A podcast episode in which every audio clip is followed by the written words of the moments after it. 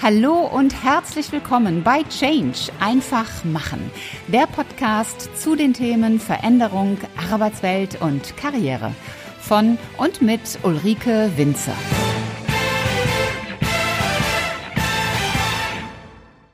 Hallo, liebe Podcast-Community und willkommen. Schön, dass ihr wieder dabei seid bei Change einfach machen. Ich freue mich über euch als Zuschauer und ich freue mich über euch als Zuhörer. Mein Name ist Ulrike Winzer und ich bin die Gastgeberin von Change einfach machen.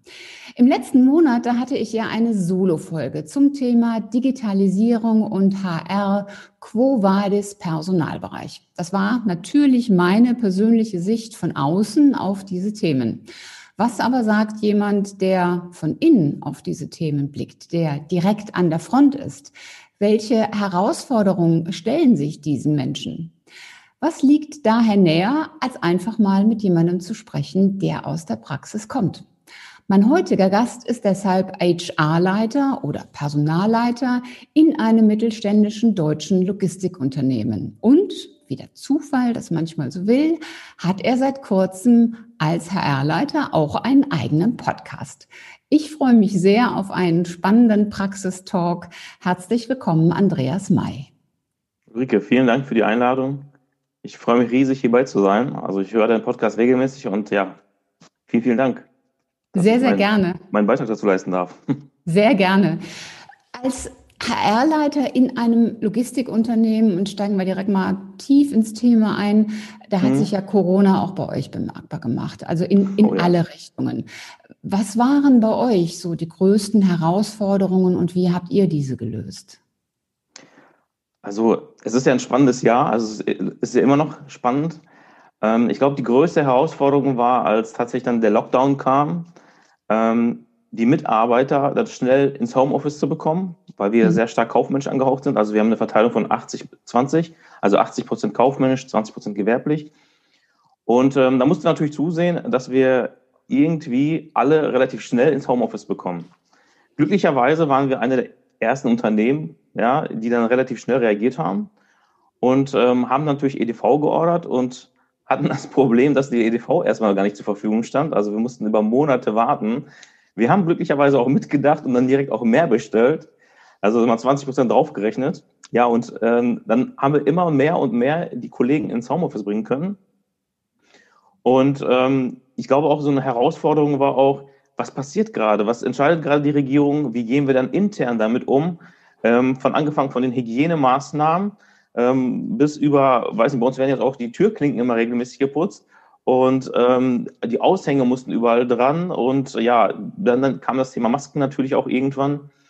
Aber dann schnell zu reagieren. Und ich weiß noch an einem, ich glaube an einem Freitag war das, ähm, da hieß es, ja, okay, wir brauchen jetzt vielleicht ab morgen Passierscheine, Passierscheine. Und ab Montag müssen die Kollegen los. Und ähm, wir sind auch innerhalb Europa unterwegs.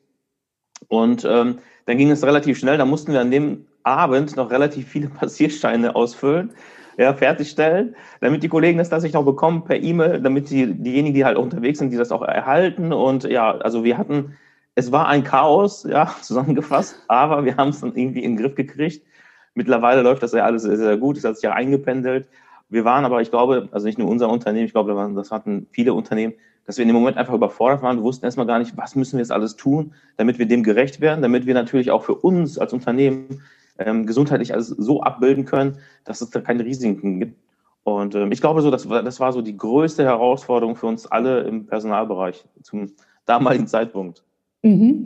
Ich stelle mir bei euch die Herausforderung ja nochmal doppelt höher oder doppelt größer vor, weil auf der einen Seite natürlich Corona, was was viele Unternehmen betrifft, aber andererseits seid ihr ja ein, ein Logistikunternehmen und die Logistik hat ja jetzt gerade auch durch Corona, weil eben doch sehr viel mehr online bestellt wird. Ähm, der Lebensmitteleinzelhandel hatte gerade im März, April doch so einiges zu tun, weil Hamsterkäufe stattgefunden haben. Das hat ja geboomt ohne Ende. Also auf der einen Seite das, das vielleicht hoffentlich explodierende Geschäft und auf der anderen Seite diese ganzen organisatorischen Dinge durch, durch Corona. Was, was hat dir da besonders geholfen, das, das zu managen? Ähm, also erstmal, ja, bei uns ist es auch explodiert. Also wir haben auch ähm, massiv an Zuwachs gehabt, weil wir den Lebensmitteleinzelhandel beliefern. Und ähm, also was hat uns geholfen? Ich glaube, uns hat geholfen, dass wir relativ schnell ins Homeoffice übergegangen sind und uns schnell ein Kommunikationsmedium gesucht haben. Und da standen natürlich viele Dinge im Raum, sowas wie Zoom und ähnliches. Im Endeffekt sind wir ja auf ein, ein Kommunikationstool namens Easy Meet gekommen. Das ist übrigens ein kleiner Geheimtipp. Ist eine Open Source Software, die man aber auch äh, lokal installieren kann, damit wir da keine Serverabbrüche haben und so weiter und so fort. Also ich glaube, dieser Umschwung und dann die Kommunikation aufrechtzuerhalten, das hat uns geholfen, ähm, diesen Prozess begleiten zu können zu dem Punkt, so wie es jetzt heute ist. Und wir sind seit März im Homeoffice und sind es immer noch. Also wir sind nicht zurückgekehrt wie viele andere Unternehmen. Und es wow. funktioniert astrein. Also das muss man wirklich dazu sagen. Wir sagen auch viele andere Unternehmen natürlich auch. Nicht alle, ich weiß. Aber ähm, ja, es, es funktioniert, wenn man natürlich das Ganze mit sich zieht. Ähm, und da natürlich auf die Kommunikation achtet. Also die Kommunikation ist natürlich dann das A und O. Was heißt das, wenn man das Ganze mit sich zieht? Ähm, es geht ja auch viel durch die Presse, das digitale Führung oder Führung aus dem Homeoffice.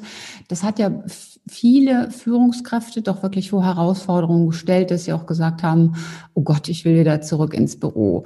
Ähm, was, was hat euch erleichtert? Warum funktioniert es bei euch? Wie habt ihr da die Kollegen auch unterstützt? Ähm, ich glaube, das ist erstmal grundsätzlich eine Führungsfrage, die man schon vorher gelebt hat. Wenn man vorher ähm, den Mitarbeitern, also wenn man jetzt nicht unbedingt autoritär geführt hat und den Mitarbeitern auch Freiheiten gelassen hat, dann verändert sich durch diese Digitalisierung, ja, verändert sich gar nicht so viel. Also wir mussten für uns feststellen, dass wir gar keine Nachteile dadurch hatten, auch im Bereich der Führung nicht, weil der, der Führungsweg vorher schon der richtige war. Man hat den Mitarbeitern Kompetenzen zugesprochen, die durften halt mitentscheiden. Und, da, und jetzt ist halt jeder für sich selber verantwortlich, bei sich zu Hause und ähm, ja, mittlerweile haben auch viele Mitarbeiter, das fällt mir übrigens auch in dem Zusammenhang ein, Mitarbeiter auch, die vorher gesagt haben, oh nee, im Homeoffice, ich habe ähm, keinen vernünftigen Arbeitsplatz und wie auch immer. Da haben wir auch dafür gesorgt, dass man ein neuer Tisch dahin kommt, dass die einen, einen Stuhl bekommen, dass die so, dass die wirklich auch Homeoffice zu Hause leben können. Und das ist, glaube ich, auch nochmal wichtig. Das hatte ich jetzt vorhin äh, vergessen, aber das ist äh, auch nochmal wichtig zu erwähnen, dass die Mitarbeiter sich auch wohlfühlen müssen. Ähm, gerade damals, äh, ja, zum Lockdown hin, und gingen natürlich auch alle Mitarbeiter mit ihren Kindern nach Hause. Da waren auch wieder andere Herausforderungen. Ja, ich habe auch zwei Kids, ich weiß, wie das ist. Und die mussten sich auch dann gewöhnen. Und genauso was bei meinen Arbeitskollegen. Aber wenn man das, dieses gegenseitige Verständnis dafür hat und ähm, ja, dem gegenüber offen ist, dann fun funktioniert eine, auch eine Führung in solchen Situationen, die total ja extrem war. Ja, man musste Homeschooling machen, man musste für die Kids da sein, man musste für den Betrieb da sein. Und irgendwie hatte auch keiner mehr so richtig darauf geachtet, ja, äh, ich habe jetzt keine Arbeitszeit mehr oder ist der jetzt da oder nicht, sondern man hat einfach darauf vertraut. Und ich glaube so, dass um das nochmal zu unterstreichen, ich glaube, Vertrauen ist das A und O, gerade in solchen Situationen und ja, in so einer Digitalisierung. Ja, wenn ich mal so einen Blick in versuche, in die Zukunft zu werfen, wie bewertest du das in Deutschland? Wird der Trend jetzt dazu gehen, dass viel mehr Menschen aus dem Homeoffice arbeiten, was ja dann auch Konsequenzen zum Beispiel für, für den Baumarkt hat? Also, dass Wohnungen, äh, Häuser, da kann man ja selber gestalten, aber Wohnungen zum Beispiel auch so dann aufgeteilt sein müssten, dass wirklich ein Arbeitszimmer oder eine Arbeitsgelegenheit da drin ist. Also glaubst du, dass sich die Arbeitswelt so verändern wird, dass mehr HO umgesetzt wird? Ähm, ja, ja, ich glaube schon. Also ich denke, viele Unternehmen, und das kriegen wir auch von unseren Kunden mit, die sich vorher überlegt haben, wir bauen mal an, weil damit wir unser Team darunter kriegen, die haben jetzt alle umgedacht. Also beziehungsweise nicht alle, aber viele haben umgedacht, haben sich gedacht, Mensch, warum denn auch? Wir können ja auch Belegarbeitsplätze Plätze, oder wir gehen komplett auf Remote, also auf, direkt auf Homeoffice über. Und ähm, ich glaube, dass das viele Unternehmen erkannt haben, dass es funktioniert. Ja, und ich denke, das wird auch immer mehr und mehr forciert. Und ähm, also ich habe auch von Unternehmen gehört, die jetzt gesagt haben, ja, bis Mitte nächsten Jahres, 2021, ist erstmal sowieso Homeoffice angesagt. Und wenn man diese Zeitspanne, diese, diesen Change-Prozess hinter sich hat, dann muss man ja auch wieder zurückgehen. Aber wenn das so funktioniert, warum soll man dann zurückgehen? Also deswegen mhm. glaube ich, dass viele, ähm, ja, die das jetzt leben, das so beibehalten werden und viele kleinere dem auch nochmal nachziehen werden. Ähm, gerade ja. in diesem ganzen Umstellungsprozess da kamen ja auch nicht alle direkt hinterher. Also es gab ja viele Unternehmen, die sind erst im Sommer äh, ins Homeoffice übergegangen oder später oder waren wieder zurück und sind wieder dann ins Homeoffice jetzt vor einigen Wochen. Und ich glaube, dass man einfach erkennen kann und erkennen muss, dass das so auch funktioniert. Und mhm. um, um auf diese Frage zurückzukommen, braucht jeder einen Homeoffice-Arbeitsplatz. Natürlich ist es schöner oder ein Arbeitsplatz. Natürlich ist es schöner, wenn man einen separaten Raum hat. Ähm, ich glaube, dass wir einfach in der Arbeitszeitgestaltung ähm, da nochmal etwas offener werden müssen, weil wir doch so starr sind in unseren, ja, äh, Zeitsystemen. Und ähm, ja, es ist, wir müssen da, glaube ich, ein bisschen offener werden. Und ähm, dann ist das, dann ist das eigentlich ein super Mittel, um ja zukünftig und in den nächsten Jahren Homeoffice von zu Hause aus betreiben zu können. Ja. Du hast ja einen Podcast, auf den ich gleich noch kommen werde, der sich schwerpunktmäßig um das Thema Recruiting dreht. Und mhm. was mir jetzt spontan im Kopf so als Bild entstand, es gibt ja sehr viele Unternehmen, die werben damit, dass sie im Büro ähm, den, den Tischfußball oder Billard oder das Grillen ja. auf der Dachterrasse äh, all die, diese Goodies haben, um Mitarbeiter anzuziehen und sagen, das ist etwas, das zeichnet uns besonders aus. Und das frische Obst und das kostenfreie Wasser, Kaffee, Kekse und was auch immer. Das fällt ja alles weg, wenn man Homeoffice macht. Mhm. Wie siehst du das aus deiner HR-Sicht? Was, was kann man denn dann dagegen setzen? Muss man dann einmal die Woche so einen Präsentekorb nach Hause schicken? Wäre also, schön. Ja, also, also ich finde, also wir haben es bei uns beispielsweise auch, dass wir jeden Mittwoch äh, ja eine Verköstigung haben in Form von einem Veggie Day oder einem Pizzatag. Ähm, und auch wir mussten da umdenken. Also wir haben ja noch einen Teil der Mitarbeiter der Notbesetzung sind noch da. Also das ist ein ganz, ganz, ganz kleiner Anteil. Und ähm, wir mussten natürlich dann auch irgendwie die Lösung finden. Und ich finde, so ein Pizzatag kann auch Pizza nach Hause liefern sein. Mhm. Ja, über pizza.de oder über ähm, lieferando.de oder Co. Denn im Endeffekt kann man das ja auch organisieren. Und wenn man jetzt ein Unternehmen hat, das regional bezogen war und die, die Pendler relativ regional sind, dann ist das ja relativ einfach abzubilden, dann ist der Prozess ja relativ schnell erledigt. Ähm, aber bei den Mitarbeitern, die natürlich einen weiteren An Anfahrtsweg haben, ja, da muss man halt ein bisschen mehr Aufwand da reinbringen. Aber damit zeigt man was Positives und damit kann man auch werben. Also das, das, kann, das muss man ja nicht abstellen. Da muss man sich, glaube ich, einfach diesem Thema gegenüber öffnen und sagen, okay, jetzt ist die Situation anders und wie machen wir es jetzt anders? Und das ist nun mal der, das ist nun mal der Weg dorthin. Ja, ich, ich glaube, dass es wichtig ist, dann zu sagen, okay, was sind denn alternative Ideen dazu? Also eben nicht genau. zu sagen, gut, dann funktioniert das eben nicht mehr, so what, sondern sich da was anderes nochmal durch den Kopf gehen zu lassen.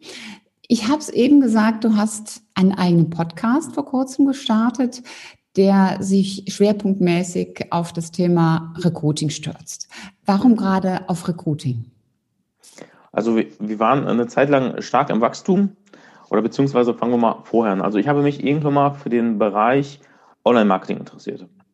Und da habe ich mich, da habe ich eine zweite Leidenschaft entdeckt, neben dem Bereich HR und habe mich ja über ja, über Jahre schon mittlerweile da reingefuchst und ähm, auch teilweise Nächte damit verbracht, neue Online-Marketing-Systeme kennenzulernen, weil das so spannend ist, was man damit alles anstellen kann. Und dann habe ich das natürlich auf den Recruiting-Bereich anwenden können. Ja, und da habe ich einfach gemerkt, boah, mit diesem Wissen komme ich total, ja nicht einfach, aber es ist einfacher, als es vorher war, an Bewerber. Und ähm, ich muss dazu sagen, ich habe auch ja in, in meinem Netzwerk mittlerweile auch viele Online-Marketer und die mir mal gesagt haben, hey, mit deinem Wissen aus dem Bereich HR und Online-Marketing, boah, damit musst du nach draußen gehen. Und da ich grundsätzlich immer so ein Mensch bin, der auch gerne mal helfen möchte, ja, und äh, ich gedacht habe, Mensch, es sind so viele Personaler da draußen, die haben da Online-Marketing gar nicht für sich entdeckt. Hm. Warum denn nicht? Wieso beschäftigen sie sich damit nicht? Man muss das nicht alles lernen, man muss ja nicht den ganzen Funnel bauen können, aber ähm, es reicht ja schon zu wissen, wie man eine, äh, eine Xing-Ad, eine Google-Ad schaltet, weil das ist kein Hexenwerk mittlerweile.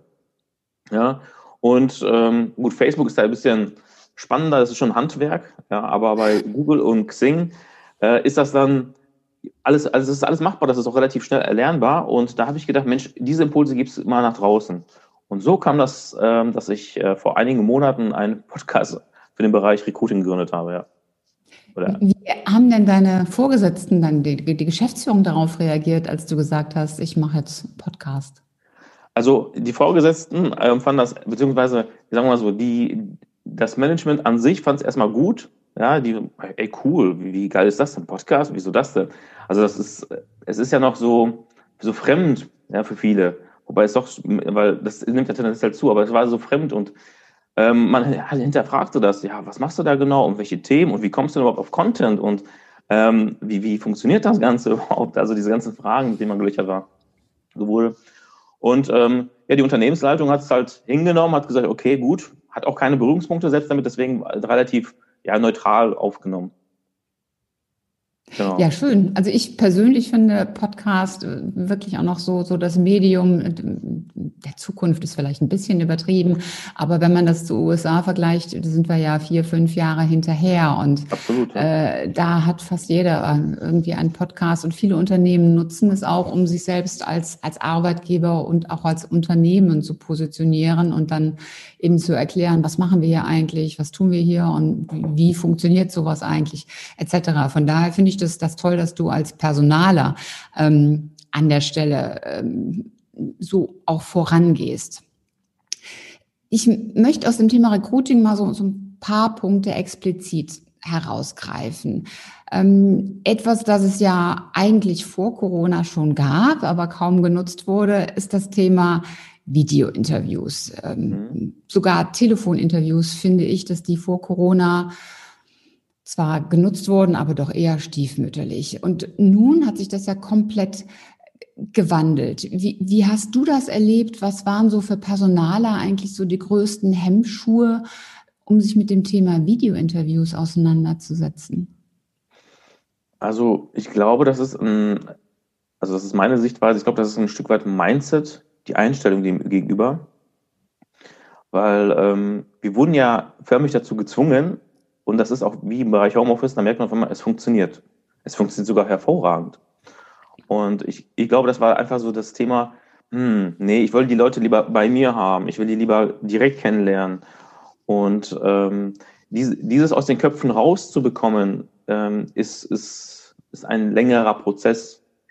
Ja, und ähm, ich glaube, der, der Personalbereich muss hier äh, aktiver werden, um dieses Ganze auch bei den Führungskräften mehr, ähm, ja, mehr in den Vordergrund ähm, zu bringen, weil ich glaube, dass der HR-Bereich, wenn der das nicht nach vorne treibt, weil das ja gerade so wichtig ist, gerade für die Schnittstellen insbesondere, dann ist das, hm, also dann, wird, dann werden sich relativ viele schwer, äh, schwer tun, diesen, diesen Umstellungsprozess dem zu folgen.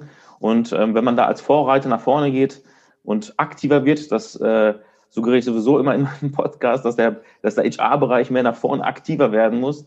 Ähm, wir haben keine passive Rolle mehr, da sind wir schon lange weg. Der HR-Bereich muss aktiv sein. Und ähm, sowas halt auch gerade solche Trends, die schon vorher da waren, die jetzt irgendwo notwendig sind, die muss man äh, mehr nach vorne bringen. Also, also wir müssen heutzutage nicht mehr die Mitarbeiter beziehungsweise die Bewerber bei uns äh, im, im, im, Büro haben und die kennenlernen. Also das, das, die Zeit ist vorbei. So sehe ich es. Ich, ich stimme dir voll zu. Ich würde es sogar noch eine Nummer schärfer formulieren. Ich denke, wenn der HR-Bereich sich nicht als Treiber sieht, sondern eher der Getriebene ist, dann wird er irgendwann obsolet. Dann wird, äh, was Personalentwicklung betrifft, das kann man an irgendein Weiterbildungsinstitut äh, outsourcen. Die Personalverwaltung, die kann man sowieso an, an die großen Steuerberater und DATEV und wie sie alle heißen, weggeben. Und das Recruiting kann man zur Not auch mit, mit einer externen Agentur machen.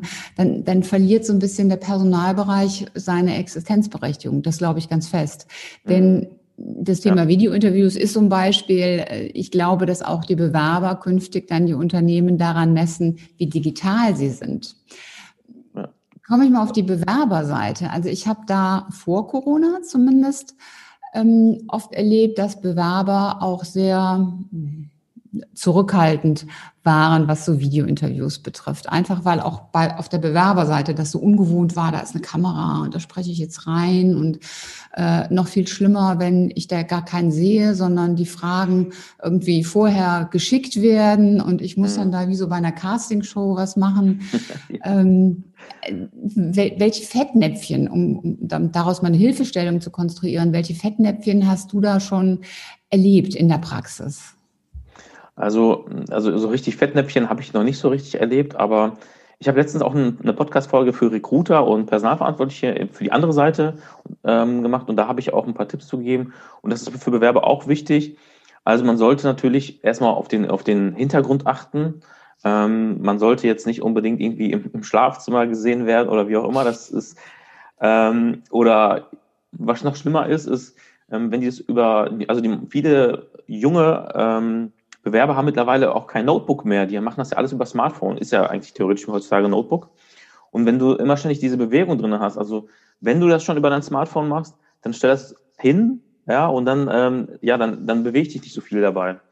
Oder auf der Couch hängt oder sowas, das wird gar nicht gehen. Habe ich persönlich noch nicht erlebt, aber habe ich von gehört. Also das, das geht natürlich dann auch nicht. Mhm. Ähm, ich glaube, das sind so No-Gos und ähm, natürlich die entsprechende Kleidung. Es ist immer noch ein Vorstellungsgespräch, es ist immer noch ein, ähm, ja, im Vorstellungsgespräch im, digitalen Bereich und das ist immer noch wichtig, dass man sich dann auch entsprechend anzieht. Ähm, achte darauf, dass du eine ruhige Kulisse hast. Das ist auch wichtig. Gerade wenn man Kinder hat oder sowas, da muss man natürlich gucken, dass man da irgendwie, ja, die vielleicht irgendwie betreut bekommt in der Zeit, dass man natürlich auch ja die Fragen vernünftig auch ähm, ja, beantworten kann. Also wie gesagt, so richtig Fettnäpfchen habe ich noch nicht erlebt. Schon vieles gehört, aber äh, ich persönlich habe noch, noch nichts äh, erlebt. Aber diese Fettnäpfchen hast du ja immer. Ich erinnere mich noch anfangs, als ich äh, in den Personalbereich eingestiegen bin, das werde ich nie vergessen, ähm, da habe ich eine Bewerbung bekommen von einem Kandidaten, der saß ähm, an einem Tresen mit, einem, mit einer Zigarette und ähm, einem Aschenbecher. Und dieses Bild werde ich nie vergessen für eine Bewerbung, in der Bewerbung. Dieses Bild werde ich nie vergessen. Und ähm, ja, also das, was man vorher sozusagen offline als Probleme hatte, das muss man jetzt auch nicht online haben. Also von daher auch dahingehend, ja, es, es verändert sich nicht wirklich. Ja, also ich, ich, ich kenne diese Fettnäpfchen und äh, ich, ich, ich, ich glaube, da kann wahrscheinlich jeder Personaler irgendwo so ein, so ein, Buch drüber schreiben. Ich hatte auch mal eine Bewerbung, die dann als PowerPoint kam und auf jeder Folie war ein Panzer im Hintergrund, weil jemand lange Berufssoldat war und das ist auch super, ja. Ja. Also das, das, das gibt es alles. Ähm, wenn ich mal weggehe von, von den Interviews, du hast vorhin so, so ein Stichwort gegeben, Google Ads. Mhm. Das ist ja für viele auch immer noch neu. Ähm, ich erlebe doch, doch immer noch, dass so die klassischen Stellenbörsen, dass die immer noch einen unglaublichen Zulauf haben und die Anzeigen da drin, die sehen immer noch so aus wie vor 30 Jahren. Also ich könnte jetzt meine nach dem Studium, die könnte ich da reinstellen. Da würde, glaube ich, nur auffallen, dass das eine vierstellige Postleitzahl ist. Denn für alle, die das nicht wissen, früher waren Postleitzahlen ja. vierstellig. Äh, aber das, das sieht sonst immer noch, noch genauso aus, von, von wegen, wir, wir bieten, sie können und ähm, interessiert. Jetzt ist Google Ads ja sowas, das verbindet man vielleicht eher mit Produkten oder mhm. Werbeanzeigen für Unternehmen. Google macht aber auch diese, diese Jobs-Ads. Warum sind Google Ads für Recruiting wichtig? Also ähm, Google hat, ich meine, 70 Millionen ähm, Suchanfragen monatlich im Bereich in der Kategorie Jobs. Allein, allein diese Zahl spricht erstmal für sich. Ähm, mit den Google Ads erreichst du natürlich alle aktiv suchenden Kandidaten. Also alle, die auf der, auf der Suche sind. Das heißt, die geben es ja bei Google ein und landen dann am Ende auf Stepstone oder wie sie alle heißen. Und wenn sie da schon äh, deine Anzeige bekommen und du hast ja die Möglichkeit, es gibt ja die Möglichkeit der gesponserten Anzeigen, die werden ja oben gezeigt und dann kommt das Google for Job Snippet. Also das heißt, du hast zweimal die Möglichkeit, direkt den Kandidaten abzugreifen. Das unterschätzen halt viele. Weil wenn die das schon in der, in der Google-Suche, weil das ist ja das, das, häufigste, die geben jetzt bei Google, was weiß ich, Berufskraftfahrer ein oder whatever, und dann siehst du, dann hast du, kannst du deine Anzeigen dort platzieren. Das heißt, du, hast, du kannst erstmal eine gesponserte Anzeige machen, eine Textanzeige, die da oben angezeigt wird. Wir suchen Berufskraftfahrer oder was auch immer, Standort, bla bla bla. Ne? Und dann hast du noch die Möglichkeit, das in einem Google Snippet anzeigen zu lassen. Und diese, Was heißt das? Was heißt Google Snippet? Also es, dieses Google Snippet ist äh, das Google for Job Snippet. Und wenn du äh, auf deiner Webseite strukturierte Daten hast für Google nach Schema, das ist jetzt ein bisschen tiefer vom Wissen her, ähm, mhm. wenn du das, wenn du deine Daten strukturierst nach dem Schemasystem, dann kann das Google auslesen und dann äh, platziert er dich in diesem Google Snippet, also diesem Google for Job Snippet. Das heißt, Google for Jobs holt sich die Daten von der Webseite. Richtig, genau. Okay. Die holen sich die Daten der, von der Webseite, dass du im HTML-Code hinterlegst, also in dem Code der, der Seite. Und, Kann das ähm, damit, ein Personaler denn überhaupt? Bitte? Kann das ein Personaler denn überhaupt auf, auf seiner eigenen Seite sowas hinterlegen? Nein, aber ich meine, die meisten arbeiten ja mit Agenturen zusammen. Also das ein Anruf bei der Agentur, das, es gibt auch mittlerweile richtig coole Tools dafür, dass man das auf seiner Webseite einbinden kann und der das automatisch dann auslesen lässt an Google. Mhm. Also das, mittlerweile gibt es da ähm, gute Unterstützung. Wir haben das, glaube ich, jetzt selbst erst seit zwei Jahren in Deutschland, wenn ich das jetzt richtig im Kopf habe.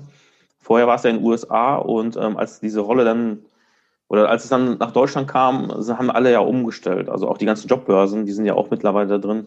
Und ähm, ja, also man, man muss es selbst nicht können, man muss kein HTML-Programmierer sein, aber man kann seine Agentur mal anrufen, darum bitten, dass die das eben anpassen oder das ändern.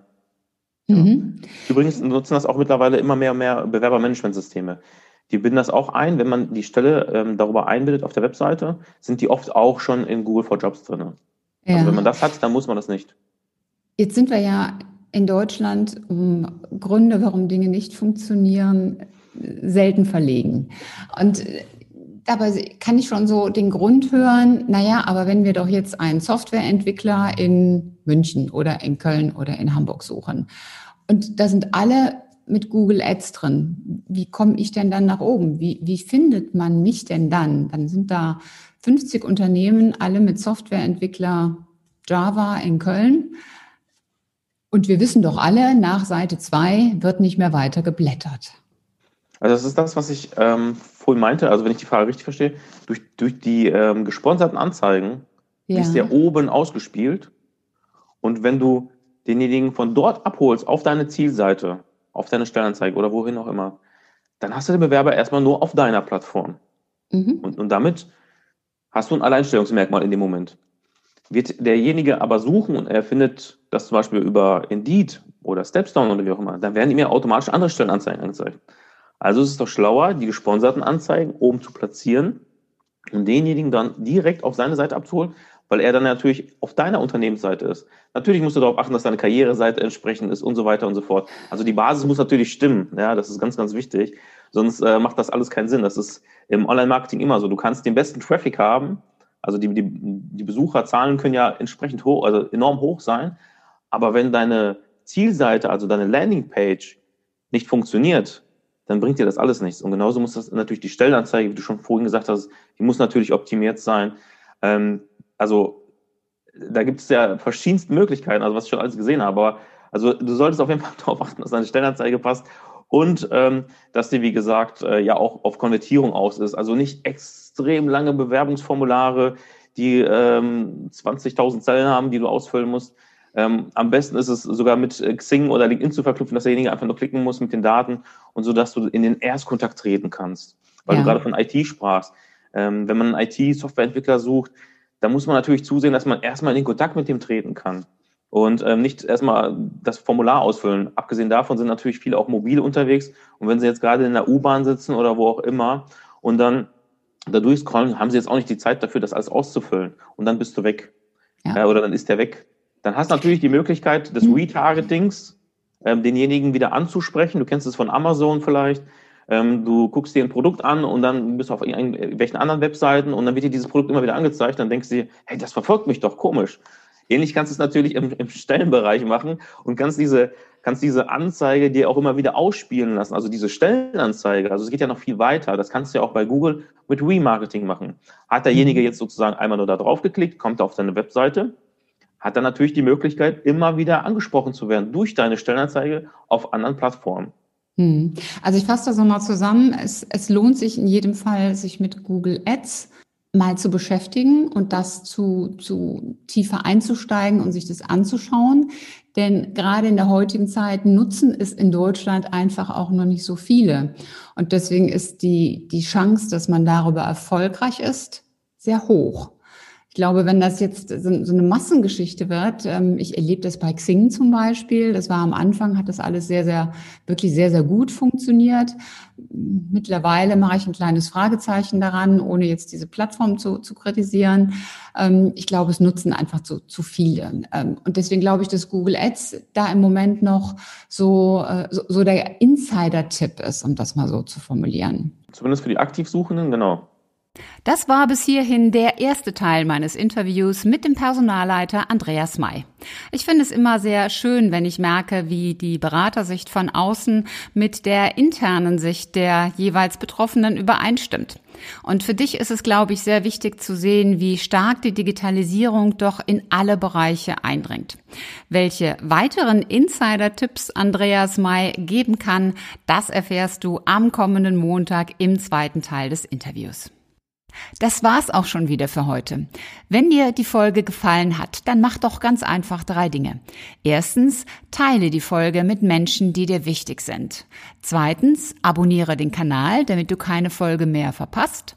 Und drittens, hinterlass mir gerne eine, am liebsten 5-Sterne-Bewertung bei Apple Podcast und eine Rezension. Ich freue mich in jedem Fall, wenn du auch beim nächsten Mal wieder mit dabei bist. Und wenn du Fragen oder Anregungen hast, dann schreib mir eine Nachricht. Alle Kontaktdaten findest du in den Show Notes. Und bis zum nächsten Mal. Sei großartig und mach einfach Change. Deine Ulrike Winzer.